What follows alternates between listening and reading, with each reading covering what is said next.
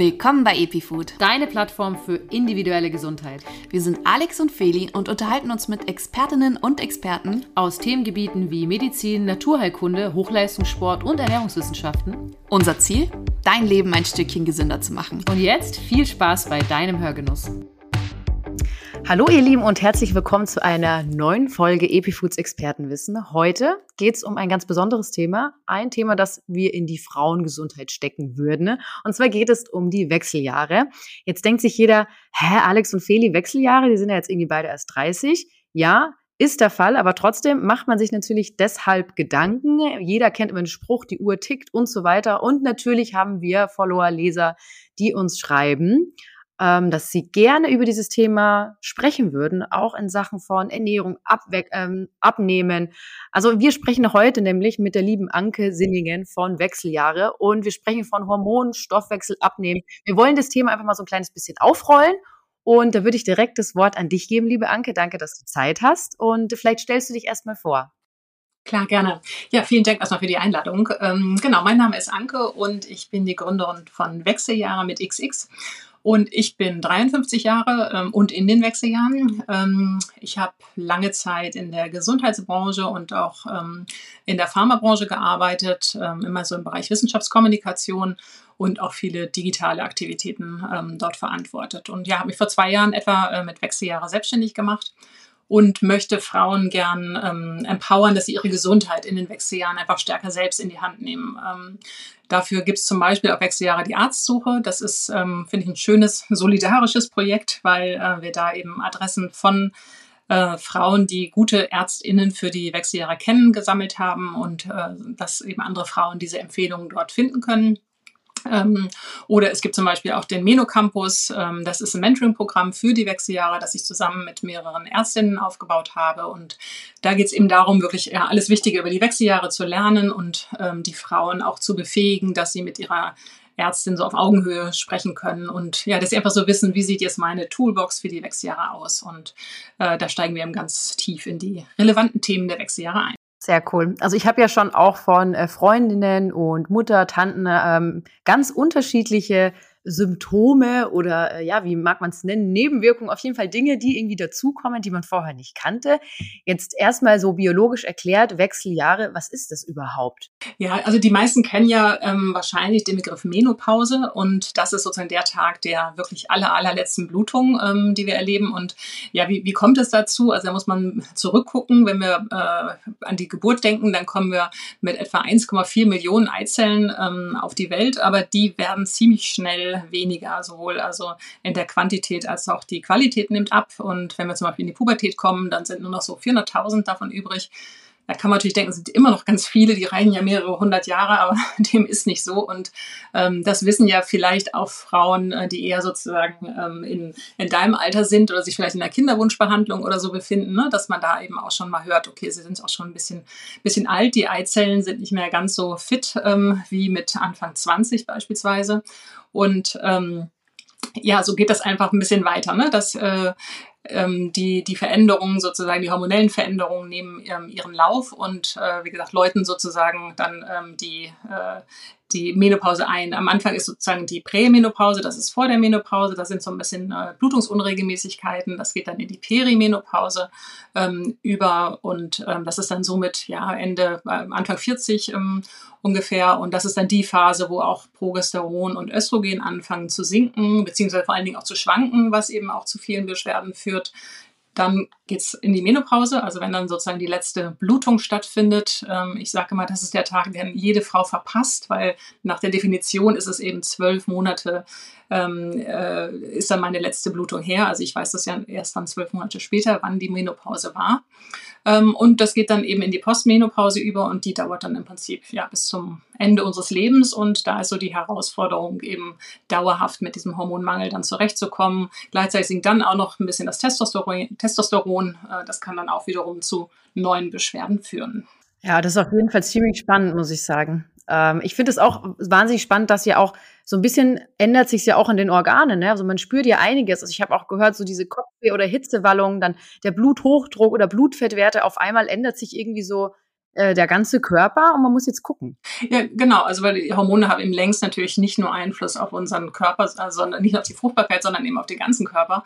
Und das führt eben dazu, dass die Symptome auch im ganzen Körper auftreten können. Ne? Und äh, auf der anderen Seite ist es leider auch so, dass sich eben dadurch auch neue Gesundheitsrisiken entwickeln. Und deshalb ist es eben so wichtig, äh, dass Frauen mehr über die Wechseljahre wissen oder früh damit anfangen. Deswegen ist es gut, dass du das Thema im Podcast hast, ähm, um äh, einfach ja mehr über die Auswirkungen der Hormonschwankungen ähm, und des Hormonmangels zu erfahren und eben auch die verschiedenen Behandlungsmöglichkeiten dann zu kennen. Und wenn du, wenn man eben so guckt, es gibt dann eben zum Beispiel diese Veränderungen, dass ähm, äh, mit dem, dass es zum Anstieg des schlechteren äh, Cholesterins, also des LDL-Cholesterins kommt. Und das ist ja bekannt dafür, dass es eben das Risiko für Herz-Kreislauf-Erkrankungen erhöht. Und äh, man weiß eben mittlerweile auch, dass es nicht der normale Alterungs Alterungsprozess ist, der dazu führt, sondern dass eben die Wechseljahre, die hormonellen Veränderungen es sind, die zu diesem ähm, Anstieg führen. Und du hast eben angesprochen, der Blutdruck ne, ist auch so ein Thema. Äh, viele Frauen haben ja eigentlich einen niedrigeren Blutdruck, sozusagen, das ändert sich dann. Ne? Dann viele wundern sich dann auch, dass der Blutdruck plötzlich hoch ist. Ähm, und äh, es ist so, dass eben mehr als die Hälfte aller Frauen in den ersten Jahren nach der Menopause eben eine Hypertonie entwickelt. Ähm, und auch da ist eben wieder das Östrogen dran schuld, äh, weil das ist eben generell blutdrucksenkend und schützt uns vor Herz-Kreislauf-Erkrankungen. Sehr interessant.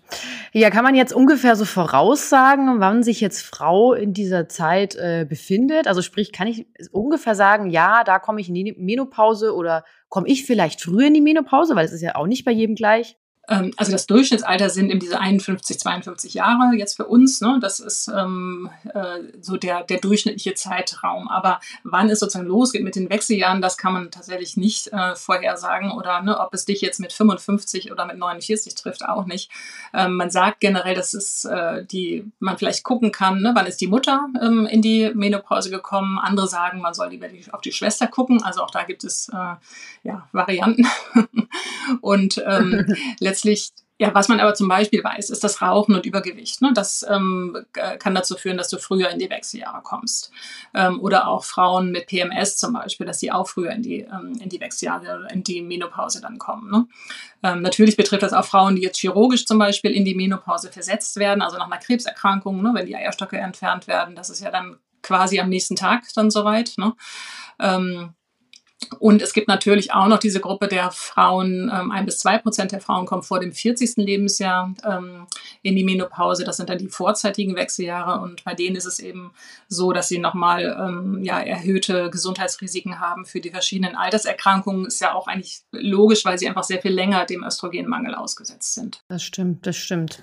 Ähm, ja, warum ist jetzt bei manchen Frauen so ein lästiges Thema und bei manchen ist es ja wirklich völlig belanglos. Die rutschen da durch und da gibt es gar nichts. Und andere kommen von einer äh, Schweißeskapade in die andere. Die andere ist müde, die andere ist launisch. Mhm. Ähm, gibt es da irgendwas, wo du sagst, okay, hm, äh, kann man schon was machen, liegt vielleicht am Lifestyle, liegt vielleicht am Stress. Wir haben halt schon gehört von dir, Hormone sind da auf jeden Fall ein ausschlaggebendes Thema.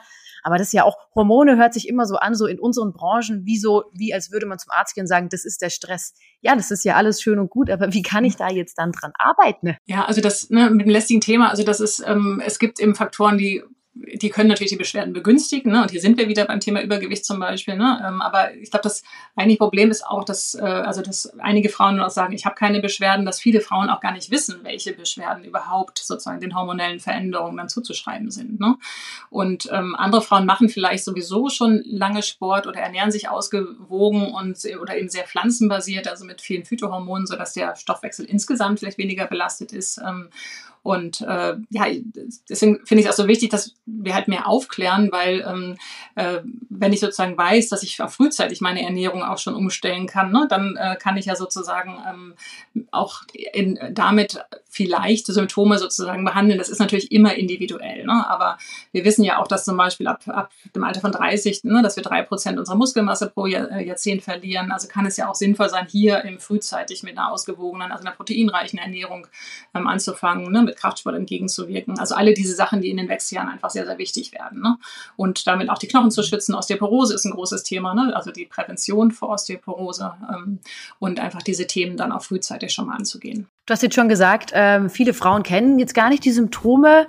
Ähm, hast du da irgendwie eine Liste oder können wir ein paar von diesen Symptomen mal hören? Ja, es gibt lange Listen. Es gibt so, also Listen mit 34 Symptomen. Es gibt auch mit 52, was noch abschreckender ist. Ähm, aber das man muss einfach verstehen, dass, im ganzen, dass wir im ganzen Körper halt Hormonrezeptoren haben und dass deshalb die hormonellen Veränderungen auch ähm, nicht nur Auswirkungen auf unsere Fruchtbarkeit haben, sondern sich eben auf den ganzen Körper auswirken können. Und ähm, ja, bei den körperlichen Symptomen, du hast die Hitzewallung schon genannt. Ich glaube, das ist so das, ne, das einfach bekannteste Symptom. Und ähm, wenn eine Frau keine Hitzewallung hat, dann glaubt sie vielleicht, dass sie nicht in den Wechseljahren ist oder keine Beschwerden hat. Aber dem ist eben nicht so. Also auch ähm, Schlafstörungen ne, ist auch ähm, ein ganz, ganz häufiges äh, Problem äh, in, in den Wechseljahren. Daraus resultiert natürlich auch eine Müdigkeit am nächsten Tag, Konzentrationsschwierigkeiten. Ne? Dann diese ähm, Gewichtszunahme ist natürlich ein Thema, was viele Frauen kennen. Man sagt ja immer sehr charmant, dass wir äh, von der Birne zum Apfel werden, ne? weil es gerade eben das Bauchfett dann sich sozusagen ansammelt. Dann natürlich Blutungsstörungen, ne? Verschlimmerung, PMS, ähm, Gelenkbeschwerden sind ganz häufig, ne? war ein Symptom, was ich auch ganz stark hatte. Ähm, Kopfschmerzen hast du auch schon angesprochen, Migräne kann sich verschlimmern, ähm, Haarveränderungen, ne? Haarausfall, Haarwachstum im Gesicht, ähm, Brain Fog, ne? was viele Frauen im Job wirklich ähm, stark zu schaffen macht, ne? was dich auch, da kommt man so ein bisschen auch so den psychischen Beschwerden, also so dieser, dieser, diese Selbstzweifel, die dann auch entstehen. Aber eben auch so Auswirkungen auf die Stimmung. Ähm, das kann auch schon gleich, also zu ziemlich früh auch äh, zu Beginn der Wechseljahre ähm, passieren. Niedergeschlagenheit, ähm, Ängste, ne? auch Depressionen. Also Frauen in den Wechseljahren sind die Gruppe, die ähm, mit am häufigsten Antidepressiva verschrieben bekommen. Da müsste man vielleicht auch mal gucken, ne, was ist da jetzt tatsächlich die Ursache. Ne? Auch eine Hormonersatztherapie kann bei äh, depressiven Verstimmungen zum Beispiel helfen, nicht bei echten Depressionen, aber wie gesagt, da muss man immer auch gucken, was ist dann die Ursache dafür. Und dann ja auch nochmal, um jetzt nochmal so ein bisschen abzuschließen mit den Beschwerden, ähm, natürlich auch sozusagen im sexuellen Bereich, also eine geringere Libido oder auch eine geringere Energie und was in der Postmenopause auch sozusagen ähm, häufig äh, Probleme macht, ist so diese ja, vulvovaginale Atrophie, also die Trockenheit ähm, der Scheide. Also generell ist es ja, dass die Haut insgesamt überall trockener wird, also auch ähm, im vaginalen Bereich und damit verbunden auch häufigere Blasenentzündungen und so weiter und so fort. Also das Spektrum ist groß und ähm, man muss auch so ein bisschen, ne, also nicht alle Frauen kriegen natürlich alles. Es verändert sich auch über die verschiedenen Phasen, wie ich gerade gesagt habe, in der Postmenopause vielleicht stärker nochmal so die urogenitalen Symptome, Symptome. Ähm, genau, so sieht das so ungefähr aus. Also auf jeden Fall würde ich mal behaupten, ähm, etwas, wo man sich wirklich Zeit für sich nehmen sollte. Ähm, Nochmal so ganz aufs Neue. Man denkt ja, ja, ich, aber Männer haben das ja so nicht. Ne? Also nicht so stark. Ich will jetzt natürlich nicht, genau, ich wollte es gerade sagen, nicht so stark und äh, dementsprechend auch nicht in so einer, glaube ich, so einer dichten Phase, weil es ist ja schon so, wie du schon gesagt hast, innerhalb von ein, zwei Jahren ändert sich es ja dann teilweise sogar radikal. Und äh, ja, Hormone sind nun mal auch für unsere Stimmung, sag ich mal, verantwortlich. Und ich gehe jetzt, also wenn ich jetzt das alles höre, da habe ich ja so das Gefühl, dass sich der Charakter fast schon ändert oder ändern könnte. Also es ist ja schon auf über einen langen Zeitraum, ne? Also es ist eben nicht nur, also ich glaube, das, das falsche Bild, was ja viele haben, ist, ne, die Menopause, das ist äh, dann habe ich halt keine Blutung mehr und dann ist vorbei. Also es baut sich aber eben ganz langsam auf. Ne? Ist ja auch verständlich, weil die Eizellen halt immer, ne, die, ähm, in denen ja Progesteron und ähm, Östrogen produziert wird, langsam immer weniger werden. Ne? Und äh, dass sich das dann, ähm, bis dann tatsächlich keine Eizellen mehr da sind, aber dass es dann ja trotzdem, der Körper hat vorher immer mit äh, gut mit Östrogen und Progesteron versorgt werden, ist das plötzlich nicht mehr da. Und es wirkt einfach ja im, im ganzen Körper und hat, wie gesagt, große, großen Einfluss auch auf die ähm, ja, Entwicklung von, von Alterskrankheiten. Ne? Und äh, umso relevanter finde ich, dass man sich damit auseinandersetzt, weil, also das zum, nur ein paar Beispiele zu nennen, das Risiko für Herz-Kreislauf-Erkrankungen erhöht sich. Ne? Wir haben Osteoporose, ist eine Frauenkrankheit. Also jede vierte Frau über 64 65 Jahren ne, leidet Osteoporose und Knochengesundheit ist deshalb auch ein ganz wichtiges Thema in den Wechseljahren oder auch Demenz. Ne? Also zwei Drittel der Alzheimer-Patientinnen ähm, äh, sind Frauen und ähm, deshalb das heißt nicht, dass sozusagen das Östrogen dafür verantwortlich ist. Es gibt da leider zu wenig Studien, aber Östrogen wirkt auch im Gehirn, beeinflusst den Stoffwechsel im Gehirn. Und deswegen muss man sich halt angucken, was kann ich da alles tun, was kann ich mit Ernährung, Lebensstil tun, vielleicht auch Hormone. Ähm, aber es ist einfach wichtig, dass Frauen die verschiedenen Behandlungsmöglichkeiten kennen und auch wissen, dass bestimmte Risiken steigen. Das stimmt. Jetzt hast du auch schon Abnehmen ähm, von der Birne zum Apfel, finde ich auch gut. Ähm, das ist ein häufig genanntes Thema und da bekommen wir auch häufiger Nachrichten tatsächlich. Ähm, so nach dem Schema, habt ihr denn, habt ihr denn jetzt Rezepte? Für äh, die Wechseljahre. Ich bin jetzt in der Menopause und ich weiß nicht, was ich essen soll. Ich komme hinten und vorne nicht mehr hin. Ähm, das, wie ich vorher abgenommen hatte oder mal habe, das funktioniert nicht mehr. Ähm, ja, also viele Followerinnen klagen da über vermehrtes Bauchfett vor allem. Ähm, Genau, deswegen würde mich jetzt mal interessieren, was du da hast für Tipps und ja, würdest du auch sagen, aus deiner Erfahrung heraus, äh, ja, es stimmt, das, das ändert sich sowieso, die Art und Weise, wie man abnimmt äh, in der Menopause? Ähm, ja, es ändert sich und ich glaube, es ist auch falsch zu sagen, ähm, äh, ich, ich will das nicht, sondern es gehört auch ein bisschen Akzeptanz dazu. Natürlich muss man gerade dieses Baufett im Auge behalten, ne? weil ähm, das ist ja einfach besonders gesundheitsschädlich und ich finde es immer wichtig, das zu verstehen, warum das so ist und auch natürlich dann, was ich dagegen dagegen machen kann. Also generell ist es ja so, dass wir ungefähr 700 Gramm pro Jahr ähm, zunehmen und äh, das eigentliche Problem mit dem Älterwerden ist eben, dass unser Grundumsatz ja mit dem Alter sinkt, also dass unser Stoffwechsel insgesamt träger wird. Also wir verbrennen einfach weniger Energie und in Zahlen heißt das dann immer so, dass wir was in 300 bis 400 Kalorien weniger bräuchten. So und ähm, Natürlich kann man dann sagen, ich esse jetzt drei bis 400 Kalorien weniger, davon würde ich aber eher abraten, sondern ähm, es geht einfach darum, die Ernährung anzupassen, weil der Nährstoffbedarf, der bleibt ja komplett gleich, beziehungsweise der ist tatsächlich sogar erhöht in den Wechseljahren, weil wir einfach Nährstoffe nicht mehr so gut verarbeiten können. Und ähm, ja, was sich dann eben darüber hinaus auch verändert, ist, dass wir zum Beispiel sensibler gegenüber Zucker werden ähm, und auch gegenüber einfachen Kohlenhydraten. Äh, ähm, also wir haben stärkere Blutzuckerschwankungen ne? und das wiederum fördert ja auch ähm, die Fettspeicherung am Bauch. Bauch. Und dieses viszerale Bauchfett, ne, das ist einfach, birgt ja einfach äh, viele gesundheitliche Risiken, wie also erhöhtes Risiko für Herz-Kreislauf-Erkrankungen oder auch Diabetes, auch Krebs. Ne? Und ähm, äh, kann aber auch zum Beispiel ähm, äh, dafür sorgen, dass es Symptome verstärkt, also wie zum Beispiel Hitzewallung oder auch Schlafstörungen. Ne? Ähm, und letztlich ist es aber von den Zahlen her so, dass ungefähr ähm, drei Viertel der Frauen nach der Menopause im, gerade in der Bauchregion ähm, Übergewicht haben. Also es ist schon ähm, ja, eine Herausforderung, würde ich sagen, zu, für, für jede Frau. Und aber äh, wenn wir sozusagen in die Ernährung angucken, ähm, dann ähm, ja, muss man vielleicht auch noch ein bisschen was zum, zu den, ähm, zur Entzündung sagen. Ne? Also dass sozusagen die, ähm, äh, die Wechseljahre selbst einfach entzündungsfördernd sind. Also äh, die Blutzuckerspiegelschwankungen, die tragen natürlich dazu bei. Und äh, es ist aber einfach sehr wichtig, dass wir diese Entzündung auch im Körper loswerden. Ne? Und auch das gelingt letztlich nur mit der, der richtigen äh, Lebensweise, weil diese chronischen Entzündungen, habe ich gerade kurz angesprochen, fördern eben, spielen eben auch bei degenerativen Erkrankungen, also Demenz eine Rolle. Ähm, und ähm, auch, ne, also auch Entzündungen ähm, sorgen auch für einen beschleunigten Knochenabbau. Also es spielt alles sozusagen miteinander zusammen. Deswegen kommt irgendwie kein Weg dran vorbei, die Ernährung umzustellen. Also ich glaube, das ist sozusagen das Wichtigste. Und da ist natürlich eine, ähm, eine pflanzenbasierte Ernährung. Also wir sagen ja immer, dass die der, der Teller zum größten Teil aus Gemüse besteht, ne? dann ein Viertel ähm, Hülsenfrüchte äh, oder also Proteine, ähm, vornehmlich pflanzlich mit Hülsenfrüchten beispielsweise ähm, und dann ein Viertel komplexe Kohlenhydrate und noch gesunde Fette dazu. Ich glaube, dann äh, sieht das schon ganz gut aus. Und beim Thema antientzündliche Ernährung, äh, das hatte ja auch das Thema, ne? also viele Beeren, Zitrusfrüchte, Zwiebeln, Knoblauch, all das äh, sollte dann irgendwie ins, in, in das Essen integriert werden. Was ich auch spannend finde, das hat uns mal die Rabea Kies, die ist ja auch ein Hormoncoachin, mhm. ähm, und die hat uns erzählt, was sie zum Beispiel äh, gar nicht gut findet, zum Beispiel Kohlenhydrate wegzulassen. Mhm. Ähm, weil sie das auch öfters beobachtet. Zum Beispiel gab es ja den Trend intermittierendes Fasten, das kennen sicherlich viele von euch. Ähm, da haben wir so ein bisschen das Problem, dass viele Frauen dann einfach das Frühstück komplett auslassen. Da isst man natürlich gleich mal weniger. Das ist so ein bisschen FDH, frisst die Hälfte. Ähm, und dann auch noch mal ein bisschen Kohlenhydrate, so ein bisschen, und ich spreche jetzt natürlich eher von den besseren, von den komplexen, von zum Beispiel sowas wie Kartoffeln.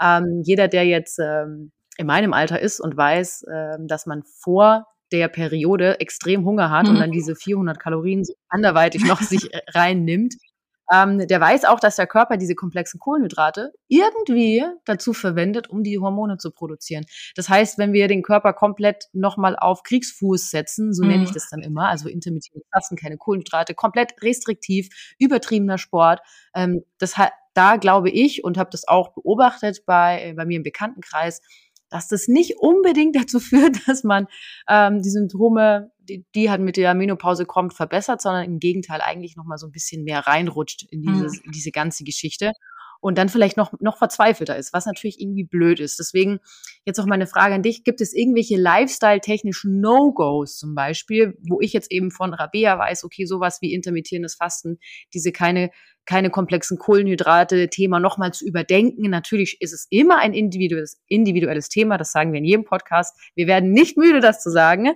Ähm, deswegen schaut auf euch. Äh, das kann auch sein, dass es zu euch passt, mhm. ja. Aber es kann sein, dass es euch jetzt halt schon wieder nicht passt, wenn wir jetzt äh, von den Wechseljahren sprechen. Eben diese Veränderung. Ja, also auch mal so ein kleines bisschen umdenken. Aber jetzt gebe ich dir das Wort wieder. Was sind deine No-Gos in Wechseljahren?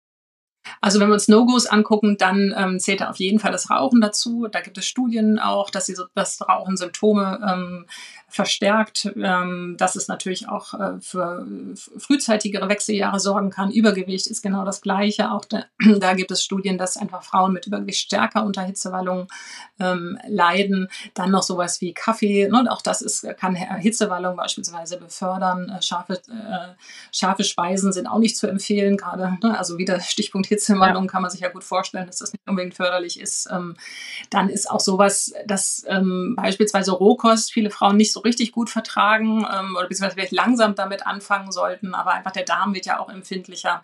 Also das ist vielleicht auch nochmal etwas, worauf man achten sollte. Ja, jetzt ist es ja tatsächlich so, wie gesagt, wir sprechen immer von dieser Änderung. Wir haben jetzt biologisch von der Änderung gesprochen, wir haben aber auch ähm, tatsächlich psychisch von dieser Änderung gesprochen. Ähm, jetzt würde ich mal im Großen und Ganzen sagen, ändert sich auf jeden Fall das Körperbewusstsein während oder nach den Wechseljahren. Und jetzt auch meine Frage an dich, sollte es das auch? Ähm, in welcher Form sollte Frau sich in dieser Zeit mit sich selbst beschäftigen? Ähm, ja, also aus meiner Sicht ähm, ist es ja ein Problem, dass wir ähm, Weiblichkeit ganz klar mit Fruchtbarkeit zusammenhängen. Also da sind wir sozusagen beim Kernthema der Wechseljahre. Ne? Und ähm, gerade deshalb haben auch viele Frauen, glaube ich, ein Problem mit sich und ihrem Körper, weil sie eben plötzlich aus diesem Raster oder aus diesen gesellschaftlichen Erwartungen ähm, so herausfallen. Ähm, aber ich finde, damit zusammenhängt ja die Frage, ähm, was ist in unserer Gesellschaft eine nicht fruchtbare Frau wert. Und früher gab es da ja sozusagen auch ein ganz anderes Bild, wenn, ich weiß nicht, ob du das kennst, das Bild der weisen alten Frau. Ne? Also eine Frau, die im Mittelpunkt in einer Gemeinschaft stand, wo andere Frauen und Männer ähm, Rat gesucht haben, die ganz viel Lebenserfahrung hatte. Und das finde ich ist so ein sehr viel schöneres Bild, als uns nur über unsere Körper zu definieren. Ja. Ne? Ähm, wenn wir dagegen im Festhalten an dem Ideal des ähm, schlanken Models oder so, dann wird es einfach natürlich immer, immer schwieriger, dieses Ziel zu erreichen. das war auch schon in den 30ern schwierig. Ähm, es wird nochmal sehr viel schwieriger, weil unser Körper uns dabei ähm, einfach im Wege steht. Ähm, aber wenn es ge uns gelingt, eben davon abzurücken, dann ähm, kann das natürlich auch eine ganz große Befreiung sein, wenn wir uns nicht mehr diesem Ideal unterwerfen, sondern eben äh, mit unserem Körper zufrieden sind. Das hört sich auf jeden Fall gut an. Also eine am Ende, weil wir ja doch über viele unangenehme Sachen gesprochen haben, ein paar ja. angenehme. Das heißt auch noch mal ähm, ja die mentale Veränderung zu einem Higher Self oder eben einem anderen, ent vielleicht entspannten Ich.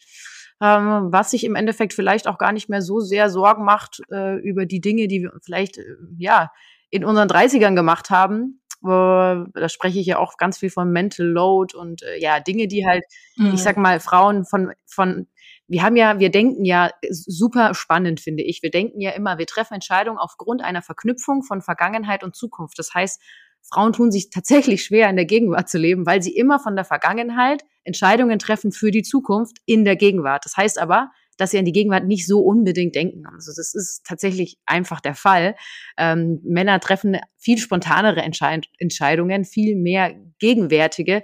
Deswegen, ich sage auch immer gerne, Frauen sollten sich doch auch mit den Händen zum Beispiel beschäftigen oder mit Dinge tun, die ihnen auch Ergebnisse zeigen in der Gegenwart, weil das so wahnsinnig erdet mhm. und wahnsinnig gut tut, auch der mentalen Gesundheit. Ähm, was ja auch in die Richtung geht, wo du sagst, äh, der weisen alten Dame, die dann im Endeffekt das Erschaffen auf eine ganz andere Art und Weise hat. Ja, ähm, finde find ich auch nochmal so ein mentaler, psychischer Anreiz. Also es ist auch so, ich meine, wir reden immer ganz viel von den Belastungen ne, der Wechseljahre und so weiter, aber diese Chance auch zu sehen, die da drin steckt. Ne? Also wirklich, also die Frauen sind ja einfach sehr viel selbstständiger. Ne? Die, wenn sie Kinder haben, sind die entweder aus dem Haus oder auf jeden Fall auch selbstständig, dass sie nicht mehr so viel Betreuung brauchen. Äh, vielleicht ist man in einer neuen Partnerschaft oder so. Die meisten Frauen haben jedenfalls viel mehr Zeit für sich in dieser Phase und ähm, da spielen letztlich auch ein bisschen die Hormone eine Rolle. Ne? Wir haben ja verhältnismäßig dann mehr Testosteron Testosteron als vorher. Und das kann eben auch dazu führen, dass ähm, ja, wir uns selbst einfach mehr und unsere Interessen mehr in den Mittelpunkt stellen. Und das finde ich ist eine ganz, ganz schöne Perspektive, ähm, wenn wir dann noch sozusagen gesund sind, also das sozusagen wissen, äh, auf was es ankommt, um ähm, die, ja, es sind eben ne, nochmal nach der Menopause 33 Jahre, also ein Drittel unseres Lebens, wenn man die, äh, die Lebenserwartung von 84 Jahren berücksichtigt, die wir vor uns haben und die wir einfach sehr viel selbstbestimmter als vorher ähm, bestreiten können. Also von daher bin ich da ganz bei mhm. dir, dass man auch den, den positiven Blick da auf die Wechseljahre unbedingt lenken soll. So, am Ende habe ich jetzt noch eine kleine Frage und zwar, es gibt ja schon auch so kleine Kniffe, äh, ganz egal in welchem Alter, aber wir sind ja immer noch bei der Menopause, deshalb Nahrungsergänzungsmittel. Ja, da gibt's ja so einige. Gibt's da jetzt so ein paar, wo man sagt, hm, kannst du mal ausprobieren, könnte eventuell helfen. Bei PMS ist ja sowas wie Mönchspfeffer oder mal Maca. Gibt's ja mittlerweile tatsächlich auch viele Präparate am Markt. Dem einen, der einen hilft, der anderen nicht. Ähm, aber ich finde trotzdem ist es immer wieder schön, diese Dinge zu kennen und sie vielleicht auch mal auszuprobieren. Hast du da ein paar für uns? Ähm, ja, also generell hatte ich ja vorhin schon mal gesagt, dass in den Wechseljahren auch der Bedarf an bestimmten Nährstoffen einfach steigt, ne, um den hormonellen Veränderungen im Körper dann entgegenzuwirken und auch die Gesundheit ähm, aktuell und im Alter zu unterstützen. Und äh, die, wenn wir einfach wissen, dass sich Stoffwechselprozesse verlangsamen, dass der Körper weniger effizient arbeitet, dann braucht er einfach mehr Nährstoffe. Ne? Und wir wissen alle, dass die, die, äh, die Nahrung, die Lebensmittel, die wir zu uns nehmen, dass die nicht mehr die gleiche Qualität haben wie früher vielleicht, also nicht mehr gleichermaßen nährstoffreich sind. Deswegen ist ist schon wichtig, da auch genauer hinzugucken. Natürlich sollte man im Idealfall dann auch sozusagen da natürlich einen äh, Laborstatus machen lassen, einen Blutstatus machen lassen. Ähm, trotzdem gibt es natürlich einige ähm, Nährstoffe, die einfach, glaube ich, für alle Frauen irgendwie in den Wechseljahren relevant sind, die man zumindest mal auf dem Schirm haben sollte. Und ähm, dazu zählt natürlich Vitamin D beispielsweise, ne? also für unsere Knochengesundheit, also Thema Osteoporose, Prävention ähm, oder auch, ne, wir gehen jetzt ja in den Winter über, ne? wenn dann kein Vitamin D mehr über die Haut produziert wird, ne? müssen wir sozusagen auf unseren Speicher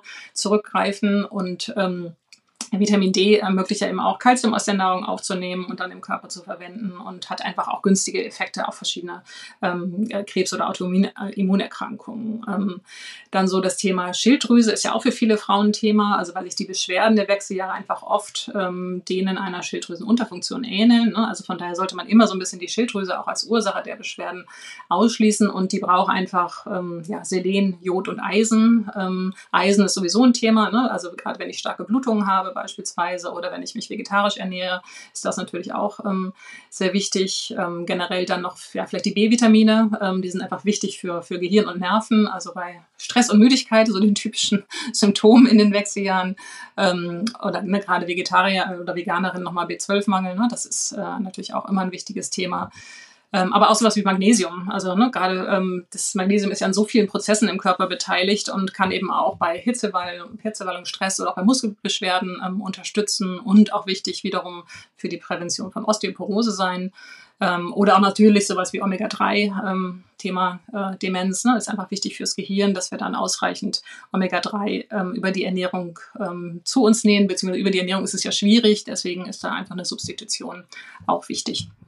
Aber letztlich muss man eben gucken, ne? es sind ja nie jetzt die Nährstoffe alleine und ähm, die Ernährung ist, finde ich, immer sozusagen die Basis und da muss man eben gucken, welche Nährstoffe äh, brauche ich vielleicht nochmal extra. Ähm, und da haben wir jetzt noch nicht so richtig drüber gesprochen, aber Sport und Bewegung ist natürlich auch essentiell. Und gerade Kraftsport ist einfach die Sportart für Frauen in den Wechseljahren, um den Grundumsatz zu erhöhen, um die Muskeln zu stärken und ähm, die Knochen auch zu schützen. Ja, das ist definitiv auch was, was ich mir noch aufgeschrieben hatte. Kraftsport anstatt Ausdauersport fand ich auch nochmal Ganz mhm. interessant. Mhm. Hängt natürlich auch so ein kleines bisschen, finde ich, auch mit diesen Lifestyle-Sachen zusammen. Ähm, auch definitiv ein Dauerbrenner, ich würde sagen, in jedem Alter. Dementsprechend ja. ähm, gar nicht äh, so unwichtig zu nennen. Auf jeden Fall äh, bei Nahrungsergänzungsmitteln, was ich auch noch spannend finde, sind so kleine Kräuterchen.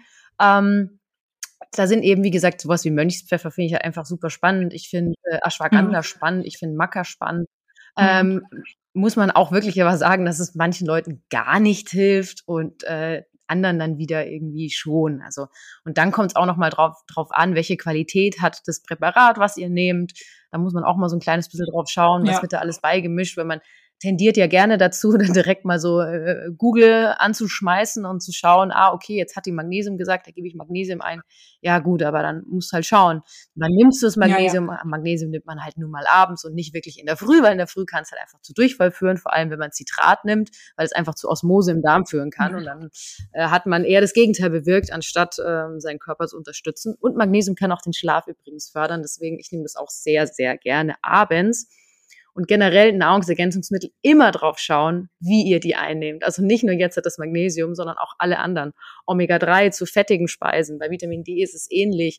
Ähm, aber zum Beispiel, wenn ich hochdosiert Magnesium nehme, dann kann ich da jetzt auch nicht einen Zink draufhauen. Das macht man einfach nicht. Ja, es gibt zwar Komplexe, da ist aber beides in einer ich sage jetzt mal kleinen Form vorhanden, das ist dann in Ordnung, aber wenn beides zusammen groß gemischt ist, macht das einfach in dem Sinne keinen Sinn mehr. Aber da muss man einfach mal auf die Packungsbeilage gucken, mit seinem Experten sprechen, mit seiner Expertin sprechen, äh, Heilpraktiker, Arzt, Ärztin, die sind da die besten, ähm, ja, die können einem das nochmal anpassen auf seinen eigenen Lifestyle, weil sowas zum Beispiel fand ich auch mal spannend, ähm, Kaffee. Ja, wenn ich zum Beispiel Kaffeetrinker bin, dann muss ich halt nun mal auch aufpassen mit meinen Mineralien, weil wenn ich mal ein bisschen viel Kaffee trinke, dann schwemmt das halt auch raus. So ganz laienhaft ausgedrückt, aber ist leider tatsächlich der Fall. Und da muss man gucken, dass man das anderweitig wieder aufnimmt, aber eben nicht zu nah am Kaffee, weil sonst hat es mal wieder nichts gebracht. Hat übrigens auch bei Eisen. Finde ich auch spannend. Das heißt, Leute, die gerne ähm, nach dem Essen einen Espresso trinken, um die Verdauung anzuregen, versucht es mal doch ein bisschen später zu machen und nicht gleich nach dem Essen, weil das hemmt die Eisenaufnahme leider. Und das ist nicht so cool. Wenn man vielleicht sowieso schon eventuell Eisenprobleme mal hatte oder damit kämpft und äh, Eisen ja, ich würde mal sagen, Eisenmangel ist tatsächlich gar nicht so so mh, hm, wenig in unserer Gesellschaft, wenn man jetzt so auf die Statistik guckt. In der Schweiz gibt es schon Eisenzentren, finde ich auch wahnsinnig spannend. Ähm, hat schon so Einzug gefunden in die Gesellschaft. Bei uns dauert es noch ein bisschen, aber bei uns fängt es auch schon an. Zum Beispiel Eiseninfusion kriegen bei uns schon Schwangere, wenn sie wirklich in einem Mangelzustand sind. Ja, und Eisen ist auch, ne, auch in den Wechseljahren sozusagen auch wirklich ähm, nicht selten. Ne? Also gerade ist ja auch, weil es ja gibt ja auch diese Sturzblutungen zum Beispiel, ne? Also das ist so die Starkblutung, die ich dann habe ähm, in den Wechseljahren. Also auch da ist irgendwie ist immer sinnvoll, dann den ja, Ferritinspiegel dann überprüfen zu lassen oder auch Haarausfall und solche Symptome. Da einfach auch mal gucken, ne? Das ähm, man guckt ja meistens äh, erstmal, ich habe bestimmte Symptome und guckt dann, welche Nährstoffe fehlen mir. Aber darüber hinaus ist es einfach generell sinnvoll, bestimmte Nährstoffe nochmal extra zuzuführen, ähm, weil wir die einfach nicht mehr so gut äh, selber her, oder ähm, unser Körper die sozusagen nicht mehr so gut herstellen kann oder verwerten. Genau, und wo wir auch bei Blutwerten sind, wenn ihr die checken lasst, geht, lasst euch die immer mitgeben. Ich erlebe das oft, dass die, ähm, dass diese mhm. PDFs, diese Ausdrucke irgendwie nicht mitgenommen werden und dann kann man sich immer nur noch fern daran erinnern, ja, der Arzt hat gesagt, B12 soll ich jetzt mal nehmen. Ähm, später erfährt man dann, dass auf diesem Schrieb anscheinend auch ein Eisenmangel war. Äh, der Arzt hat vielleicht nicht drauf geguckt oder vielleicht hat man es auch vergessen, aber darum geht es eigentlich gar nicht. Es geht darum, dass ihr eure Werte immer parat habt, dass ihr die sammelt. Es ist auch schließlich eure Gesundheit. Ähm, ihr gebt die, die, diese Verantwortung nicht aus den Händen. Das denken leider auch immer viele, wenn sie in die Praxis gehen. Das ist immer noch eure Verantwortung. Dementsprechend nehmt das mit, ähm, schaut euch das an ähm, vielleicht auch mal, und das finde ich spannend, da kann ich euch die Podcast-Folge mit dem Dr. Timo Osterhaus ans Herz legen, die wir hier mal geführt haben. Das ist sogar eine zweiteilige Folge über Blutwerte, denn er hat nämlich auch gesagt, zum Beispiel auch mal so einen Blutcheck machen, wenn es einem ganz gut geht, dann hat man nämlich seine Wohlfühlwerte und das ist was ganz Interessantes, denn ähm, die Werte, diese Normwerte, an die der Arzt oder die Ärztin festmacht, dass ihr ähm, ich sage jetzt mal, in einem Mangelzustand seid, die sind ja tatsächlich, sind ja mehr oder minder Krankheitswerte, weil es sind ja äh, Werte, die aus irgendwelchen Erfahrungsschätzen kommen. Das heißt, vielleicht ist der Eisenwert, der ich sage jetzt mal, für andere normal wäre, für euch gar nicht mal mehr so passend. Vielleicht braucht ihr einen, einen viel höheren, habt es halt gesehen, weil ihr eben diese Wohlfühlwerte schon vorher noch daheim habt als PDF. Also vielleicht ein ganz, ganz cooler Tipp. Äh, fand ich zumindest für mich persönlich wahnsinnig spannend, weil ich gemerkt habe, ah ja, stimmt, ich habe ja meine eigenen Werte, ich bin auch individuell, mein, meine Blutwerte genauso. Klar, wenn wir von ganzem Mangel sprechen, dann ist es sowieso das was ganz anderes. Aber wir sprechen ja von Wohlfühlwerten und wir sprechen ja auch oft von Biohacking. Und ich mhm. würde behaupten, viele Symptome, da kann der Arzt vielleicht auch erstmal nicht viel damit anfangen in der Menopause. Das hört sich nämlich auch so ganz nach dem Thema Biohacking an, würde ich sagen. Das heißt, wir sprechen von feinfühligen Themen. Und da kann man dann doch schon auch mal äh, in die kleinere Feinabstimmung der Werte gehen, finde ich. Aber wie siehst du das, Anke? Ja, ganz genauso. Also ich finde es einfach auch, also absolut, dass man natürlich die Werte auch sozusagen mit sich mitgeben lässt ne? und da auch selber einen Blick drauf wirft, ne? Auch so ein bisschen, du hast ja gerade Timo Osterhaus genannt, aber einfach auch mal selber guckt, okay, was bin ich denn, oft ist es ja so, dass die Ärztin sagt, ähm, ist alles im grünen Bereich oder so, aber ich bin doch ganz unten und vielleicht, wenn ich bestimmte Symptome habe, vielleicht reicht dann sozusagen das nicht, ne? Das, äh, mein, mein Ferritinwert oder was auch immer. Ähm, und äh, da einfach sich selber auch ein bisschen mit beschäftigen und mehr darüber lernen, äh, indem man natürlich den eigenen Körper gut kennt und auch weiß, wann geht es mir gut und ähm, welche, welche Werte passen dann auch dazu und gleichzeitig auch ähm, da sich die Werte genauer angucken und ähm, wie gesagt, vielleicht auch mal ein bisschen ausprobieren, wie geht es mir dann, wenn ich ein bisschen mehr ähm, B12 nehme oder Ferritin, äh, Eisen und so weiter. Sehr schön. Das waren schon unsere Abschlussworte. Damit äh, würde ich sagen, sind wir durch mit unserer Podcast-Folge. Ich finde, es waren ein paar ganz tolle Themen dabei. Wenn ihr noch Fragen habt, schreibt uns gerne, ähm, folgt gerne der Anke auf Instagram. Da gibt's auch kleine Tipps und Tricks. Das ist alles sehr schön aufgearbeitet. Ich bin auch schon Fan und äh, habe auch schon auf die Seite geguckt. Ich fand ähm, sowas wie zum Beispiel Experten zu finden, auch wahnsinnig spannendes Thema. Also wenn es da nur irgendwo Hilfe gibt und die gibt es da auf der Seite, dann schaut da doch mal drauf. Und jetzt bedanke ich mich bei dir, liebe Anke, und ich hoffe, wir sehen uns mal in Live und Farbe. Ja, würde mich sehr freuen. Vielen Dank.